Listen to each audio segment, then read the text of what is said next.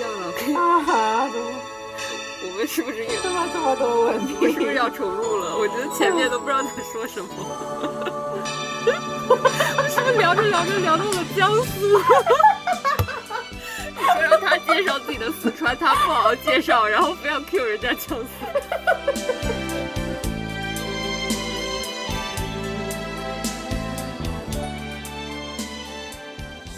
大家好，我是上海人小林。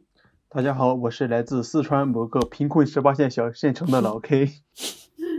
大家好，我是东北人小西。我们今天一开场就介绍了一下我们是哪里人。我们想要聊的主题是有关于家乡。老 K、小西，你们对你们家乡的印象是怎么样的呀？嗯，我先说吧，我对我家乡的印象吧，就是比较质质朴吧，比较很有烟火气。具体一点呢？那你们分不分什么川北、川北、川南什么的？那那那不分的，不分的，毕竟毕竟不是散装的江苏。什么叫散装的江苏？这是什么鬼？江苏突然被黑。江苏为什么是散装的江苏？之前不是大家都调侃吗？苏大林格勒。就疫情的时候嘛，嗯，四川派了一支医疗队代表四川，嗯，然后 重庆派了一支医疗队代表重庆，然后云南派了一支医疗队代表云南，江苏派了十三个医疗队。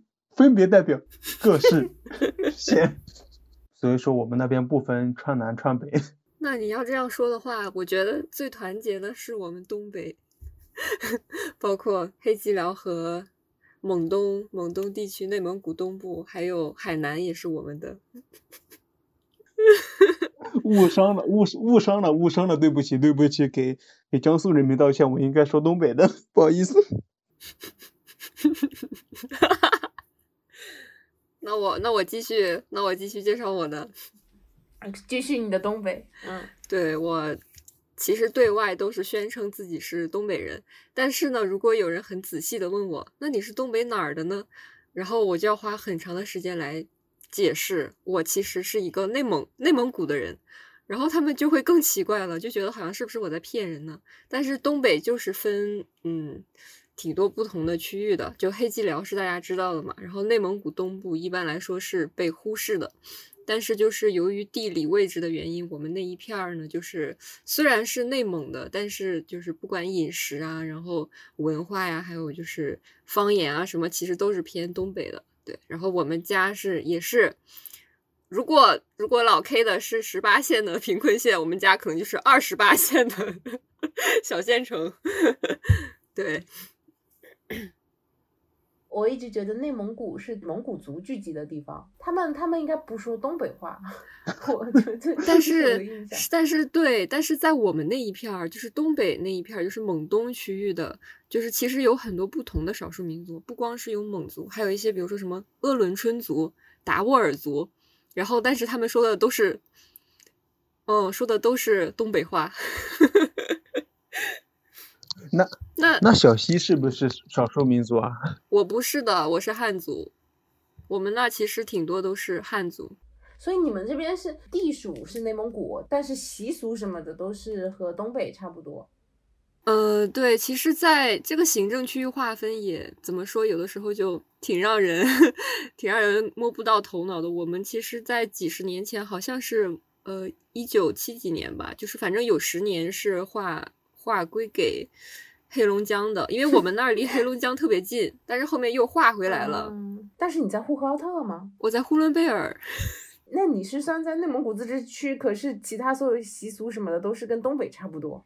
嗯，是的，其实比如说我上大学的时候，有一个内蒙古的老乡群。但是我对于那个老乡群里的人从来没有任何老乡的认同感，就是呼伦贝尔人只会认为呼伦贝尔的和东北的 大家是老乡。你像呼和浩特，还有更偏的，就是蒙西那边的，就跟我们其实都特别不一样。吃的东西，他们很喜欢吃那种烧麦，就是放很多羊肉啊，然后就是很油腻的。然后他们说方言也是西部区的口音，跟我们很不一样。我们就是心心理上。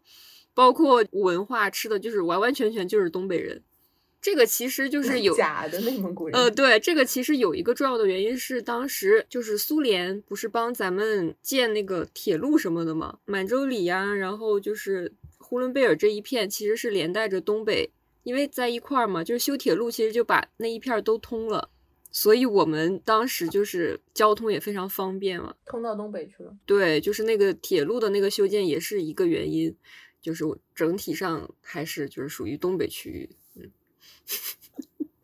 那你那个就是呼伦贝尔大草原，你有在上面奔驰过吗？我们其实就是很随便的就能看到草原啊，比如说坐火车从一个地方去另一个地方，就是都都能看到草原。但是，嗯，你要说去奔驰就没有，因为家里面也不是就是没有少数民族的那那些。传统吧，就如果是纯正的蒙古族，他们可能会就是每年有一些自己的聚会啊什么的。但我们就是就挺普通的小市民。对，像像四川的话就骑熊猫上学啊，像小西的话就骑马上学，好酷啊！是 的。那上海上海骑什么上学？啊我想知道一下。上海上海骑骑那个骑小电瓶车。以前我小的时候，小的时候是骑自行车的。小的时候，我爸骑自行车在我，自行车前面不是有个横杠嘛？嗯，前面车头这边是三角形的，有个横杠在前面。然后我从小是坐在那个横杠上面的，然后后来我越长越大，越长越大，大到塞不进那个横杠了，然后开始坐后面，然后坐后面坐了几年之后，我爸的他的坐骑更新换代了，就变成一个小电瓶车。后来你再长大，然后你就开着电瓶车载你爸爸。我没有开过哎，哦，你没有，真的从来没有开过电瓶车，我没有开过。我从小我爸妈接送我，所以我需要的时候他们接送，然后我大了不需要了，我也就自己没开过。那你是住在那种小小什么小弄叫弄堂是不是？小弄堂，小弄堂吗？上海对。对对，上海以前的房子，就市中心的那种房子呢，都是那种石库门的房子，就是一个个小的弄堂，矮矮的那种房子。我不是住在那儿的，我住在那个六层楼的小公房里面。小公房是什么意思？就是那种很普通的、很居民楼，但是是不是那种高层居民楼，就是那种六楼。上海很多啊，六层楼的居民楼。对啊，我我现在就住住着六层楼的居民楼。地方都不多，但我们这边特别多。嗯。上海人以前都是自己，呃，造一个小房子，然后小房子拆迁以后就会分一个六层楼的小小居民楼，就这样子。分的钱不够，然后爸妈贴了一点，贷款了一点，然后买了一个小房子。分了分了分了一栋吗？没有一栋，你鬼一一间一间。那那那好亏啊！一间 房子。对，你你一你一栋，然后换一间，好亏啊！是我我就不换。我要当钉子户，但是那个一栋都是私房哎，自己搭的，面积也没有很大，然后格局也不咋地，然后那块地方要市政规划重新建设，你肯定得搬。嗯，哎，像我们刚刚开头说的，小西他按照就是户籍上面的要求来说的话，小西应该不是东北人，应该是内蒙古人哈。对，对，没错，我们身份证上是有蒙文的。哇哦，是吗？对，就是看得懂吗？小看不懂啊，看不懂。就是其实是这样的，我们 我们是分蒙生，就是内蒙古的，就是蒙古族的学生，跟我们这种就正常的，就咱们这种考生，他们会就是纯就是比较纯正的那种蒙古族，然后他们考试高考都是考的蒙语什么的。我们身份证上有蒙文，其实就是一个自治区的一种。就是行政上的一种规定嘛。其实我们那儿大街小巷所有的商铺的牌子上，肯定都是有蒙文的，就是一行蒙文，一行汉语，这样就是自治区的一个特色。嗯，其实我觉得那个出行方式代表着上海人的一种经济上面的富足。我们已经摆脱了两轮的小自行车，开始了两轮的小电瓶车的生活。到现在也是，上海其实开电瓶车比较 多。其实小市民们大多数都开的是电瓶车。我刚开始我也准备说这个，我说哎，我和小西一个骑马上学，一个骑熊猫上学，还是上海比较现代化。哈哈哈哈哈！没错，骑电瓶车上学。我们还是原始时期。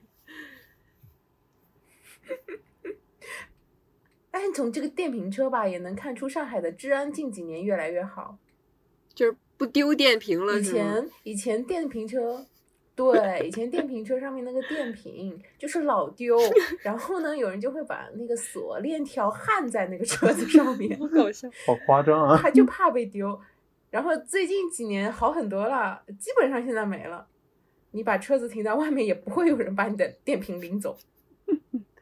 对对，因因主要主要是监控变多了。有可有可能啊，监控变多了，你拎也拎不走。我觉得上海吧就很适合生活，很适合居住养老。但我真的不觉得上海的工作压力、生活压力大，哎，嗯，挺安逸的。这还这还不大吗？还安逸吗？我过得好难受啊！那是因为你被辞退了呀。哦，天呐，不要又扎心了。扎心了，扎肺了。万一你被辞退，我们可以下期单独开一期来讲一讲。打住！我们我那我讲春节，哎，今年春节一月底，老 K 不回去，小新你回吗？我你应该回的吧？对我肯定是回的，过几天马上就回去了。对我我我我只是可能不回。嗯你回吧，还是回。最后的倔强，我只是不可管哪里的春。节嘛，都是最隆重的。春节春节大家春节家里面都是怎么过的呀？嗯，那我先说吧。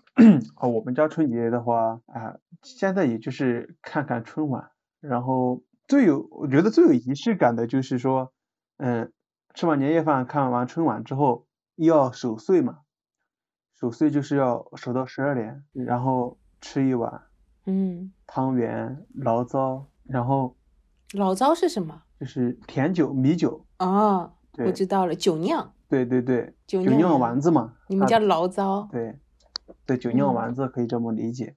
然后呢，一到十二点，我们那边就开始放烟花、放爆竹。啊好羡慕啊，好羡慕啊！对，基本上现在就是大家就是禁止燃放烟花爆竹的话，像我们那边其实还是挺挺挺幸福的，看到这种。就是家家户户都放，哇，那晚上真的是，这就就像人生处处于叙利亚一样，炮火连天。什么鬼啊？就是我舅舅他就是他女朋友嘛，之前没有来过我们这边，因为他大城市嘛，反正就嗯是除夕夜都是不燃放烟花爆竹的，所以说没经历过。那天晚上睡觉，嗯，然后我舅舅也没告诉他，然后一到十二点，天呐，人都吓懵掉了。我们也不是上海这边，它是哦，我忘了，就前几年的时候开始不能放烟花和爆竹，我小时候都放的，哎，我好可惜啊，我觉得。他那种，那我们那边放的就是哦大型的烟花爆竹，多大型啊！对，你就相当于类似于就是就是北京奥运会嘛，你看的看到那种就是在鸟巢放的那种爆竹么夸张，，你这也太夸张了。自己家里面买这种吗？对，我们我们那边就是烟花爆竹的消费巨高，我小时候放的话，其实放的也挺厉害，就是那种长的，一长串的那个叫什么？鞭炮我哦对，鞭炮，然后家家户户也是到了十二点就开始一起点，然后第二天早上的时候，哦、早上的时候初初一早上好像不点，是初五早上会在初五早上迎财神，一定会在天亮的时候点一下烟花爆竹，然后你会发现初一早上起来，还有初五早上起来，满大街的都是那个红色的鞭炮。没错，这是全国统一的。哎，为为什么你们是初五放，我们都是除夕夜放的？除夕夜也放的呀，除夕夜放完之后，除夕夜是晚上放嘛，初五迎财神是早上开门放，所以一年会放两次。最重要的，知道上海为什么有钱了吗？知道了，这这都是这都是历历年放出来的。还有一个就是说，我们家还还有一个就是说，嗯、大年初一的时候要去给过世的亲人，然后要去给他们上坟啊，还有就是说要还要去，初一嘛，对，还要去给他们拜年，嗯还有就是说去，比如哦说一些观音庙啊，然后去去祈福之类的，反正要 第第二天要起得特别早，因为因为我每次我都起不嗯来，然后都是我爷爷奶奶去的。虽然我很想和他们一起去拜一拜，啊 他们但是他们怕我去了乱说话，知道吗？他们他们也不叫我，我每次说，哎，你你你们起得早，然后就叫我，我一起去吧。然后他每次都不叫我。哎，我们这边这边也会，但是我们这边就是去初一十五要去庙里面拜一拜这样子，也不一定是特指要去看过世的亲人，就反正就是要拜一拜，会许愿吗？许愿许愿会求嘛，说求保平安啊什么什么什么的。嗯，所以我们家都不信教。感觉你们还是有一些过节的传统，因为我们家就人比较少，然后住的地方没有太多亲戚，所以就只有我家里面三个人，然后基本上就面面相觑，直到年过完。哎，嗯但是你们周围呢？就你们也肯定那个那个什么，除夕晚上放一下鞭炮，那个初一早上会去庙里面拜一拜吗？不会，我们那儿好像也没有什么庙，好像是哦，我们那儿真的没有什么庙的。你们那边信什么的呀？我们哦，你们信那个布达拉宫里面的那位？那是藏，那是藏族哎，那是文文文成西藏哦公主 吗？给我整懵了。不是不是，位子偏了。哎，对哦，哎，内蒙古有自自己的那种传统信仰吗？没有，没有什么传统信仰，不知道是不是因为曾经是游牧民族，就是也不信啥吧。有，其实也就是自己家里面，就是某某个人他可能信佛，某个人他信基督教，但是你说一个普遍的，甚至一个就是都去庙里去拜拜呀、然后去去去求什么，我们都没有。我是反正至少我是不知道哎，你知道吗？就是就是最最有意思的是，上海人其实有一部分是没有宗教信仰的，但是这一部分没有宗教信仰的人也会在初一十五去庙里面拜拜。比方说我们家，凑热闹嘛？中国人对 比较喜欢看到。一个庙啊，就进去拜一拜。我们那儿是知道就是跳大神儿这个东西的，就是我们那边也有跳大神，你们你们那边四川也有跳大神吗？哎，我我上海这边倒真没看到有人跳大神呢。就是我们那边跳大神的话，就是在就是家里人有老年人过世，有人过世的话，就会嗯，请人来跳。嗯，是哎，我们我们这边啊，如果有人过世，会请和尚来念经。一个道理吗。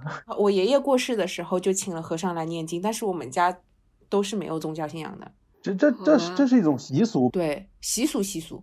嗯，但是现在因为和尚比较贵，有可能就简单一下，就放一个录音啊是 什么的，比较贵尚很贵的。好贵。好搞 是笑哦。对啊，哎，和尚他们那些是职业的和尚，就是专门就是帮人家，啊叫像有点像是走穴那样，就一场一场。那我想问哦，那他们平常是做什么的？他们有正常的职业，然后只有要念这个的时候才来冒充一下，不会这样吧？我觉得这个就是他们的职业了，就是念经超度 就是他们的职业。嗯这里面应该很少很少有那些真的是寺庙里的，就是专门以念经为职业的一群和尚。哦，哎，他这种需要考证吗？我不知道哎，没有研究过。呃，如果门槛低的话，我想去当一个月的和尚。发现了商机，带我一个。哎我的天呐！但是人家那个也是要水平的，人家真的能够念。你们你们那里不念吗？你们那边不会过世的时候？哦，四川是跳大神。对，就这不是不不，我我我们那边就是比较比较综合，就是会请一个就是类似于巫师什么都有，先念，巫师。对，就比较，对，就就比较融合，就是比较把一些东西都揉在一起然后做这种什么都来一点对，做这场仪式。是我我就因为因为我那，我们那边是要他们是要跳通宵的，你知道吗？啊，真的我们也要念通宵，你知道吗？念也要念通宵。对啊，所以我说这个和尚也不好当的，所以说这个嗯职业高薪嘛，很累的，嗯，所以很贵嘛。对啊，加班三倍工资对啊呢。我们会搭灵棚，就是以前我在村里、镇上的哦时候，城市里比较少吧，就正常的殡仪馆啊，一个告别式。但是村里面就会搭灵棚，绿色的那个棚子，我不知道你们见没见过。绿色的呀，那你们穿身上身上会穿那披麻戴孝吗？会，村里会的，有哦这种传统的吧，就是也是要烧一些纸的东西啊，但是嗯也没有说特别特别的不一样吧。我觉得大挺多乡村他们可能都会这样搭灵棚、披麻戴孝，然后抱着遗像撒一撒纸钱。披麻戴孝这件事情，我觉得现在已经改变很多，很多地方都已经不会穿戴那些东西了。是的，城市里根本上就基本上看不嗯到嘛，就所以说就是村里面，其实我我的记忆也是十几年前的。但是会有一点点小的，就是小的一些，比方说你腰里系个东西，或者是头发上夹个东西，手臂上别一个，嗯会有一点小的地方上面的显示。头发上面别白花，不就说明家里有人过世了吗？啊，我们那边不会啊。我们这边是的。对啊，我我我想一想，就是我唯一一次就是沉浸式体验，就是这种葬礼。沉浸式，这个我们你说不应该的有点笑着说吧恐怖 我的天呐。对，就是从头然后参与到尾，就是我外祖母去世的时候，就是我外爷的妈妈去世的时候，然后那时候我很小嘛，嗯，就我就从头到尾参与了一遍，就是从去世，然后到装棺，然后再到举行各种仪式，然后再下葬，确实印象挺深刻的。所以有没有对你就是产生一些冲击啊？就是看到老人离世，我觉得他应该没有，那时候应该不懂。他太小了。对，那时候他太小了对，那时候觉得，对，就那时候就是我我会怎么样啊？我会每天就是上午去拜一下，下午去拜一下，中午拜一下，晚上拜一下，就去烧香嘛，就去磕头磕着玩。他那个时候是遗体还没火化吧？应该火化了吗？嗯，不火化那时候就土葬嘛，啊，土葬。入土为安。落叶归根。知道吗？我之前以前在江苏的乡下，就是房子后面就是田，然后田上有几个小土包，其实那个就就是我我爷爷现在就是就是把他以后的就是那个墓地的话就放在他屋子的后面。我们家老人在几年前去挑选了一块风水宝地，花了好多好多钱啊，他那个真的是你核算下来，比在上海市中心的房价都贵。就是我上次不是去开车自驾嘛，然后在那个苏州的东山那边，那边有一个名园陵园，我天呐，我看外面装的好豪华，对，门口还有华表，修的特别特别好。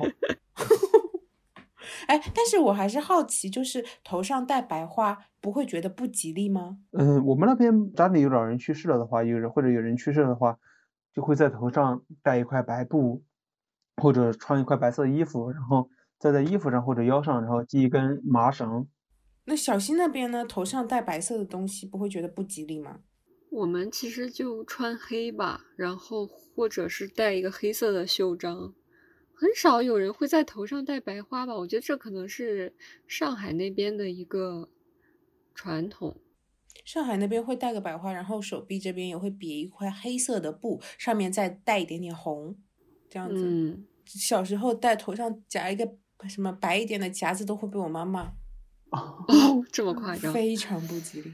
啊，我我我小的时候家里不是凉席吗？睡觉的时候，有一次我我在那儿闲闲的无聊，闲的蛋疼，然后就因为凉席它有的地方是凉的，有的地方是热的，然后就卷起来，把自己卷起来，我妈就骂我。这个我好像能够理解，你妈的确应该要骂你。我们聊春节吧，怎么为什么从春节聊到了聊到那么偏？对，我们聊的好偏啊，从春节聊到这儿。在春节的时候，有没有很有代表性的你们那个区域的食物？吃饺子吧。对，东北那边吃饺子，我们不光春节吃饺子，逢年过节，甚至我们家每周末都要自己包饺子。都吃饺子，对，皮也自己弄吗？我们家是的，嗯，全部全程都是自己。哦嗯，那四川呢？像我们家的话啊，春节前一会有一波就是特别有仪式感的事情，然后像我们那边他们会就是杀年猪嘛，啊，年猪，就是整整头的活猪。嗯，对对对对，杀年猪然后去喝泡汤。像我妈和我大姨就是做腊肉啊，也不想去市场上去买，就那种饲料喂的猪，提前会和就是一些在农村里面的一些养猪的人去订一只，然后让它养，嗯，然后养了之后，快到过年的时候，提前就是说半个月一个月吧，提前一个月，然后过去会让他把这头猪给杀掉，然后就会在那儿顺便喝一次刨汤嘛，自己拿这些肉回来做，做那些香肠啊什么的。做腊肉，做香肠。我最近一直在 B 站上面刷那些杀猪的视频，哎呀好有意思啊！为什么？不知道你就看嘛。有一次就反正就刷到了那个人，他会先说：“哎，这头猪我们要杀了，你看这头猪怎么样？”然后我们开始给你剁。他们杀猪非常有条理，先怎么样，后怎么样，一步一步下来，非常的非常的有意思。我觉得所以你学会了？没有，我不会嗯，看他杀而已。前几天我还在微博上看人家就是网上学开挖掘机呢，我还看造飞船呢。就是我眼睛会了，但是我脑子说不会，你不会。好搞笑！在我们那边就杀猪是一件很热闹的事情，周围的亲戚朋友他们都会来帮忙。我我是觉得挺有意思的，因为猪嘛它比较重，然后需要几个人来按它，对，会拿刀然后捅进脖子里面把血给它放出来，血是要吃的嘛，然后就开始烧开水给它褪毛，内脏全部给它取出来，然后清理掉，把东西取出来之后，会在猪里面割几块肉出来，比如说五花肉啊，会交给当家人嘛，然后还有一盆血会给他，他会就是用这些肉菜做一桌子菜嘛，感谢就是来帮忙杀猪的这些人。那个刨汤嘛，就是猪血做的汤，就是泡汤嘛。好喝吗？就猪血汤嘛，参考鸭血汤，参考毛血旺。哦，血会凝固的。对对，然后小肠嘛，用用来装香肠，然后里面的一些五花肉啊、瘦肉啊、猪蹄啊、排骨之类的，猪头啊，会给它抹上盐，抹上盐之后给它腌个两三天吧，把一些血哦水给它出掉，然后就开始放在柴火房里面进行烟熏，然后这是嗯过年前的准备。上海这边除夕晚上会烧一条鱼，一条很完整、有头有尾的鱼，然后这条鱼一直放到过完年不吃的，就放啊在桌上不动的啊。啊，年年有余吗？就像你要吃它一样的去调味，去把它烹饪好，然后一直放在桌上，一直放到年过完以后，然后把它倒掉不。会坏吗？对啊，所以不吃啊，就一直放在那儿，供在那儿。一条鱼嘛，我妈会买那个鲫鱼和鲫鱼，那个不是很贵。上海有过年一定会吃的菜，就是那个水笋烧肉，就是有肉圆，然后有肉，然后有水笋放在一起炖一锅。是有什么寓意吗？这也没什么寓意，我觉得啊，是因为以前以前穷嘛，肉的话只有逢年过节才会吃，然后养成了习惯，就是真的是全上海到了过年，每家必定会有这道菜。整个上海养成了一个这样子的过年会烧这道菜的习惯。实际上现在就是说肉会经常会吃到，其实你不是过年你也可以烧，但是你过年的话，反正已经成为习惯了，就会一定有这道菜。然后肉圆的话，自己在家里面做的，哦，就是上次不是冬至嘛，我去吃水饺，有的人就在说，哎呀，上海人冬至不吃水饺，吃汤圆儿。嗯，对对对，的确，在上海逢年过节有大小事都吃汤圆，就喜欢吃甜的，就是甜汤圆；不喜欢吃甜，就是咸的肉的汤圆。反正总有一款适合你。哎呀，我还想再扩展一下，那个里面的肉圆嘛，就是它做起来的工艺非常的复杂。它里面不光是放肉，会放油条，会放那个地梨，嗯反正还有还有一大堆的东西，把它搅和在一起。地梨地梨就是那个马蹄是叫地梨，马蹄哦，对对对，哦就是马蹄，知道了知道了，黑黑的那个知，道，嗯，吃的脆脆的，我们叫它叫地梨，然后再放蛋啦，然后再放很多东西，把它弄成一盆，再把它先放油里面炸，炸的半熟之后，再把它拿出来放在锅里面红烧，然后把笋放进去，把红烧肉放进去，然后炖，大概要炖个十几个小时，嗯，差不多要炖个十几个小时。我们都是从晚上炖到早上的，但是我听起来我觉得很好吃哦。对，我也觉得是很吃很好吃，。非常好吃，真的很大很大一锅。有的时候我妈会炖两锅，吃到后面是这样子的，我妈会把那个酱汁，我们叫它卤，把它舀出来，然后里面放点饭，放点菜，放点胡椒粉，放点鲜辣粉，锅上炒一炒，拌一拌，哇，简直了，人间美味。哇，我我今年不回家，你你你能给我寄一碗过来吗？我也听着好馋啊！我马上退机票，我去你家吃。但是近几年这种吃法比较少，因为真的很油。嗯它会有很大的一部分的肥肉放在里面，因为要炖将近十个小时，会把肥肉都炖的化掉，所以你会发现那个笋上面满满的一层透明的油。那个菜真的非常非常之油腻，又非常非常的好吃。我妈她有个习惯，就是做肉圆会做非常非常非常多，然后去分发送送人的。我觉得我妈有点肉圆外交的感觉。嗯，凡是一年里面关系好的、有过往来恩惠的，她到年底总归会送你一袋肉圆。那个笋它其实是要泡发的，哦哦，是笋干是吧？笋干泡发的那种。嗯，很干很干很干的那种，然后泡要泡一个星期、两个星期这样子，所以才要烧十十几个小时嘛，烧不烂。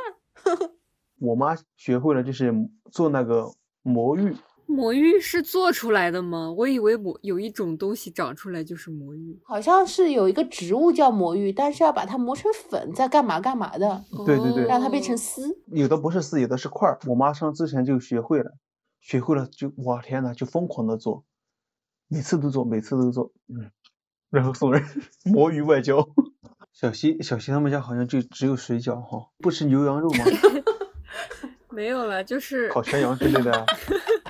对，也会做，也会做饭，做饭菜。但是就我的意思是，嗯，比较有代表性的嘛，就是十二点吃水饺，然后做的就像我爸他比较喜欢做自己做一些，我们叫肘子肉，不知道你们知不知道，就是猪肉，猪猪肘，对，然后自己去卤卤一些猪蹄儿，就你们可能叫猪脚，然后他会做鸡呀、还有鱼呀、也都会有，然后虾呀，就是我们家可能吃的是比较对家常，也是比较家常，对。然后就像东北的代表菜就是锅包肉啊、地三鲜啊，我爸也会做，对，这可能是东北比较特色的。但是东北乱炖的话，感觉就有点上不了台面，就是好像不不至于在春节吃这个，就是可能会吃一些更费、更费事儿的，就比如说锅包肉，它可能要油炸两次，就这个是比较，还有地三鲜是比较费时费工艺的。乱炖的话，感觉就就没什么 特别的。哎呀，真的是聊吃的聊了好久啊，都把我聊饿了。对呀、我们赶紧下一个下一个话题。你们你们有没有觉得，就是上海这几年跟你们以前觉得有没有什么变化？尤其是小林，我真的觉得上海其实没怎么变，上海的风土人情是真的一点都没变，真的一点都没变，变的只有外观，有可能房子越来越高了，越来越新了，但是内在的，呃，生活方式真的是一模一样。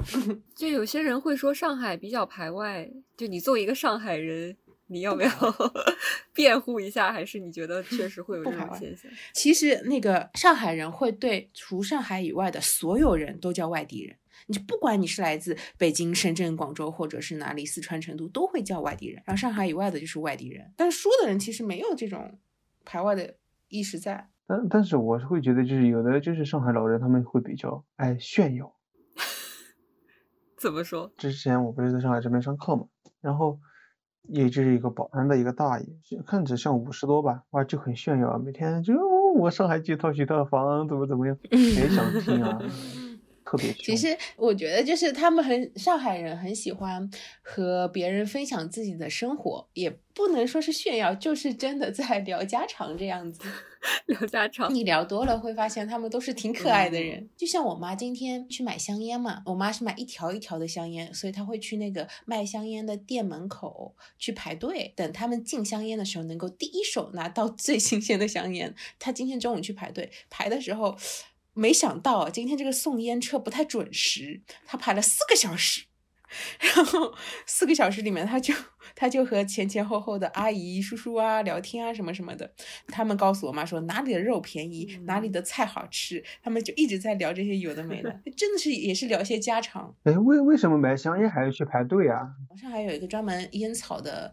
零售店叫杰强，那里的香烟会，我妈觉得哦是比比其他地方要更正宗一点，价格也稍微便宜那么一丢丢，主要是因为烟正宗，所以会去排队。这就是真的很上海叔叔阿姨的想法了，他们不会去某小店随便买的，一定是要瞄准这家烟草专卖店，瞄准他送货的时间，卡在那里，车子烟一从货车上面卸下来就马上买掉。买来送礼吗？过年买了自己吃啊，自己抽。对哦，你们都叫吃吃香烟，吃咖啡。对对对，我们叫吃，我们叫吃。我最近看了那个，你们看没看那个《爱情神话》？就是徐峥演的那个，就上海话的那部电影。对，全程上海话，我觉得听的特别的舒服。然后我觉得看完好像自己已经会说上海话了。有字幕的对吧？有的有的，对，有字幕的。嗯，那应该是不妨碍你看的。对，是的。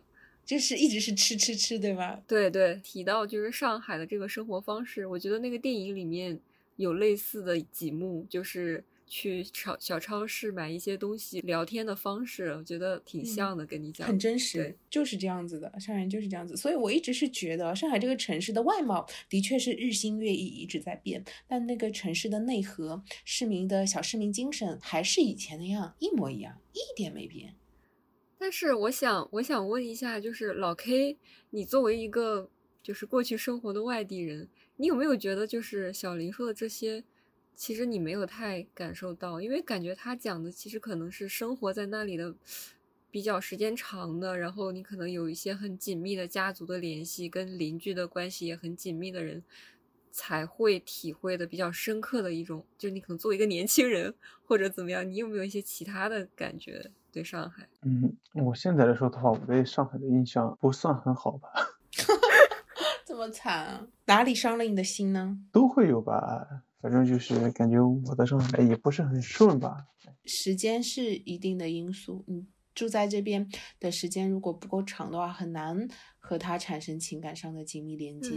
还有就是感觉就是没有归属感吧，不会真正的在这边待下去。你要在一座城市，要真正的落地生根，你才能够慢慢的去感受这个城市它内在的精神气质。嗯，对，因因为平时也是单休嘛，就是出去的时间也少，所以说。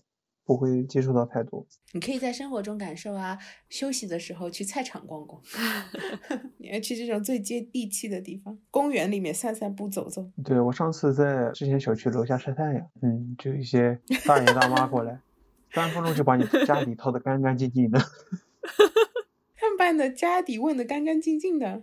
对啊，就三分钟嘛，哎，小伙在哪儿啊？住哪栋啊？哪号楼啊？借的房子呀？几兄妹啊？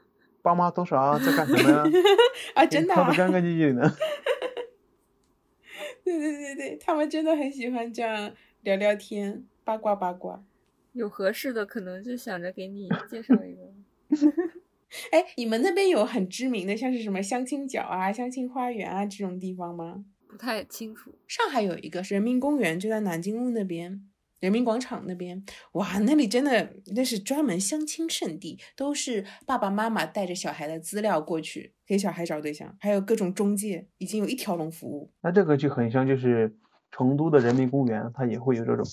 我上次去看了，我真的去看了，但是现在你知道吗？那些市场上都是九八九九的男孩子和女孩子在找对象，我已经在那边已经找不到了。啊好可怕！啊！哎，要么再过分一点的，就是离异了，三十多岁了，四十多岁了，这样子，就你会发现这个相亲市场十分的让你看不懂。真正的适龄的那些男男女女，反而好像在那里看不到，都看到的是一些要么特别小的，要么就是已经结过婚的，又离婚了的。所以你有被催婚吗？我没有被催婚，虽然我已经年纪越来越大了，但是我爸妈没有催婚呢。你要不提醒他们一下？我妈，我妈就是今年准备让我回家给我相亲啊，我就有点不想回去了。像我们家哈，就是过年的话也很有意思，因为像我妈那边，她的就是兄弟姐妹比较多，她就吃饭就很有意思啊。大年三十然后在自己家里吃，初一在家里吃，初二就开始走了。嗯，走亲戚。对，去我大姨家吃一天，初三然后去我我们家吃一天，然后去我舅舅家吃一天，外外婆的妹妹家们他们家吃一天，吃完。一年就过完了，还是回到刚刚的，就是家乡的变化上面，又扯远了。我先说吧，就是我家的变化的话，除了一些建筑上的变化大一点，还有就是一些熟悉的人也会变，像一些就是从小看看我看到大的一些长辈啊，然后他们有的就是会过世，有的时候我也也偶尔会想起他们，就觉得嗯有一点点伤感。他在这个地方，然后从小待到大，在这个地方待着，他见证这个地方的变化，然后他又见证着你的变化，看到你的人突然就没了，就感觉少了点什么东西。你这个就是那个家乡物是人非，嗯，可以这么说吧。嗯，小溪呢？我觉得除了都会有的一些吧，就比如这几年建筑上的，可能就是从没有电梯的楼到都开始盖有电梯的楼，然后。年轻人喜欢的东西呈现的越来越多吧，比如什么奶茶店呢？这这个可能是全国同步的吧。对我个人来说，我觉得我感受到的家乡的变化，主要是就是每一次从外面回来，比如说读大学的时候，因为就都不在家嘛，但是每一次回去就觉得第一感觉是不太适应了，就因为我们家其实特别冷，就中国可能检测到最冷的地方就是应该是我们那儿的根河，就零下五十度。可能再就是再冷一点，所以是很冷的。但是我我其实去到广东读书的话，广东又是很热，就是 一年可能都是夏天，然后最高温度三十多这样。每一次回去都觉得有点陌生了，就是随着不停的走，不停的回去，不停的走，不停的回去，就慢慢觉得有很多东西我其实都没有发现。确实就是像刚刚老 K 讲的，有点物是人非。家乡里面就是也没有什么太多的同龄人，就是还留在那儿大家都散落各地，所以 回去之后就觉得也挺孤单的。但是我觉得东北那边会不会有可能是我们？这三个地方里面变化最大的呀，因为之前不是一直在说东北的老工业区的振兴吗？会不会现在那边变得更加繁荣了？我觉得还是不够，就是如果是跟经济比较发达的地方比的话，肯定还是不够的。而且我们就是呼伦贝尔，其实是算东北已经就是更更落后的地方吧？可能说的。复兴的地方可能是在哈尔滨、沈阳、吉林，就是黑吉辽它的三个省会城市，可能还稍微好那么一点点吧。但是你如果说具体到再往下的它的呃县级市啊、地级市之类的，肯定是肯定是还是不行，就是人口流失率还是很多的。小溪，你有没有想过说你毕业之后会回家乡、回老家去工作生活？我不知道你们刚刚有没有一种感觉，就是其实你们的家乡的那种感受到的传统和习俗，其实比我是丰厚很多的。我其实真的对我自己的家乡没有一种，就比如说你们可以讲很多，就是啊春节怎么样，然后有一些根深蒂固的一些东西，我觉得那个是就是让你支撑着你能够站在上面的一个文化的一个传统。我觉得我们那儿是。很缺少的，我也不知道，可能是因为我们家庭可能跟亲戚的联系也不多，但是也像我说的，就是随着我不停的离开，不停的回去，不停离开回去，我觉得我对家乡的认知还是慢慢的就是有一些复杂立体性。但是呵，至于其他的很多的人来说，他们都会面临一个自己出生、长大以后工作、学习的地方分开，他们有。面临一个选择的过程，我就觉得，就是你描述的这种现象，其实会产生一种很 很特别的一个家庭的状态。就比如说，我大学的那个舍友，全家都是甘肃人，在初中的时候，然后他们全家都去到了珠海。他长成的那个样子，骨子里是一个北方人，但是他呈现的状态是一个南方人。这个是一个让我挺割裂的那种状态，是啊。那你会在上海看到一个很有意思的场面，就是上海的人他们基本上会说苏北话和上海话两种，很多都是从江苏那边过来的。就像我妈，我妈那一代，他们是真的是上海话非常好，然后苏北话非常好。然后到了我这一代，正好是学校里面推行普通话教育的那一代人。然后所有的上海小朋友一定要说普通话，这就导致了就跟我差不多大的孩子们，他们的上海话都是塑料上海话、洋泾浜上海话，就很烂。然后现在的上海又不一样了，他们的学校里面一定要教小孩子学上海话，不管你是哪个地方的，不管是上海本地的还是外地的，一定学上海话。所以现在 现在那一辈的孩子又都是上海话，我们都是在不断的试错中成长的，他们也发现了问题，然后又改过来了。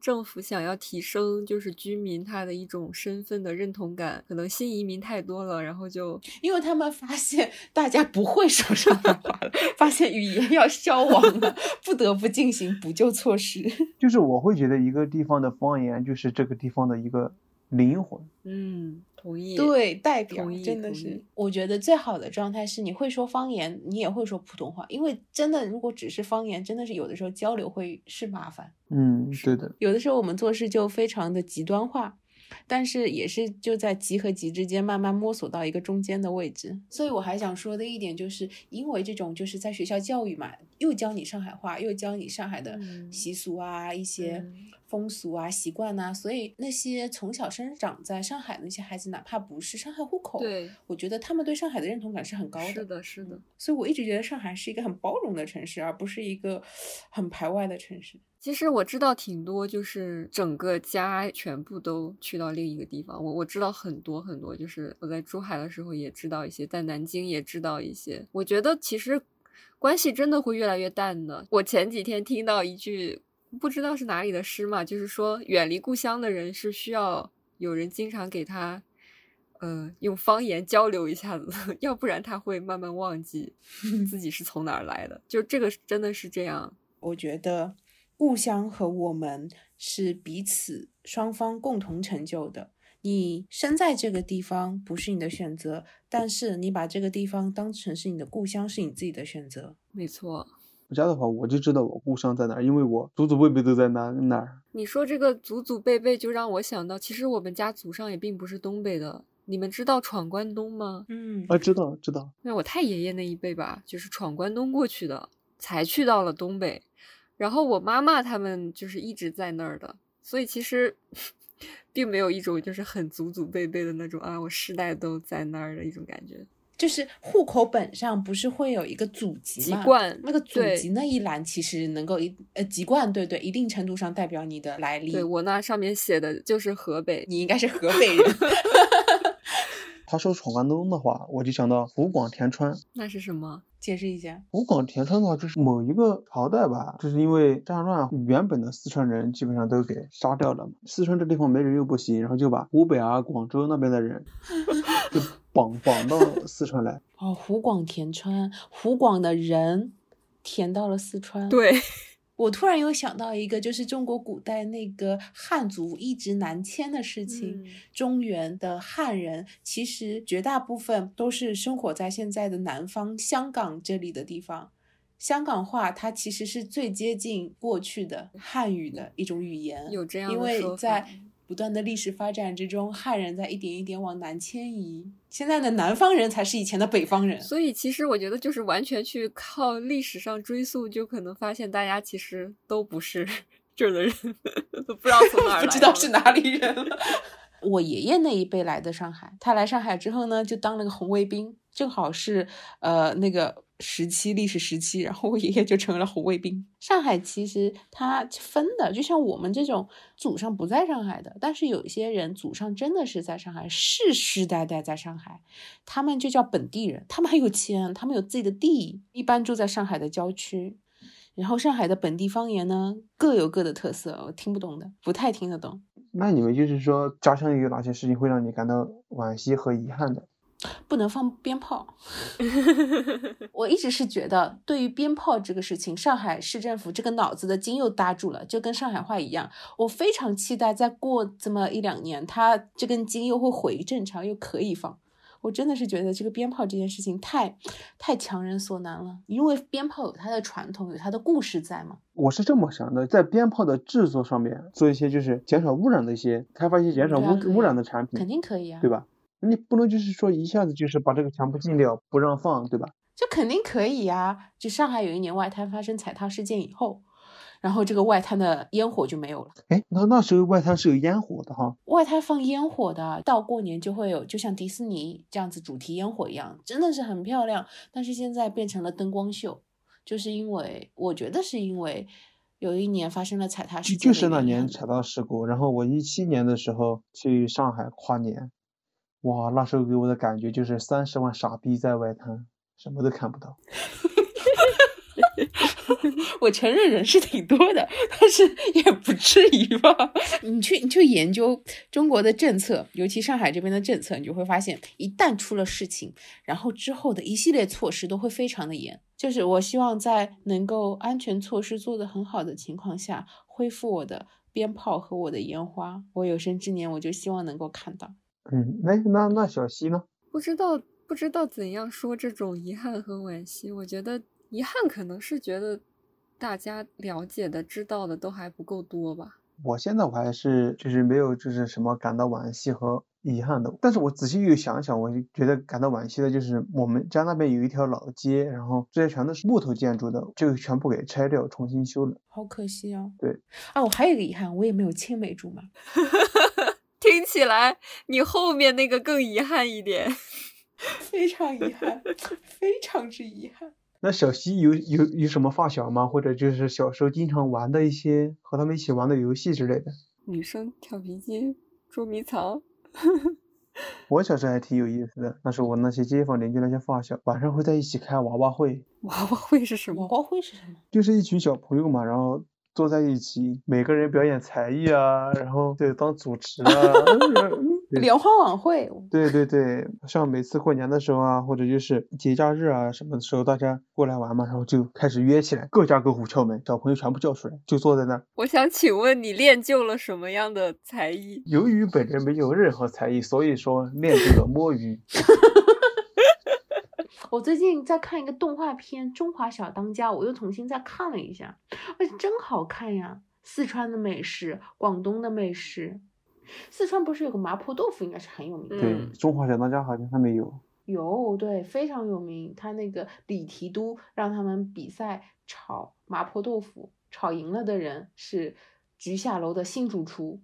其实川菜有很多东西，我们今天都还没有涉及到呢。川菜啊，夫妻肺片啊，麻辣兔头啊。啊，麻辣兔头虽然我不吃，但是它很有名。对，兔兔那么可爱，怎么可能会吃兔兔呢？拜托多点辣。你这个，你这个嗓音和语气说出来就显得很找打。兔兔，兔兔不要太好吃。那你狗狗吃吗？我不吃狗狗。东北吃狗的。哎，你们家吃吗？小溪是，就是朝鲜嘛，朝鲜他们那个狗肉就是他们的特色，然后就是传到东北，然后东北这整个这一片都吃狗肉。狗狗那么可爱，你们怎么能吃狗狗呢？大街小巷都是狗肉馆，觉得那个味道有点怪。你们有什么新年愿望吗？突然聊到这了 我要暴瘦，然后暴富。我的新年愿望就是疫情赶快过去，然后找到一份好的并且稳定的工作。我的愿望就是能够找到一份比较满意的实习，确定一下自己未来工作的方向。当然，也希望身边的人都能够平安健康的度过接下来这一年。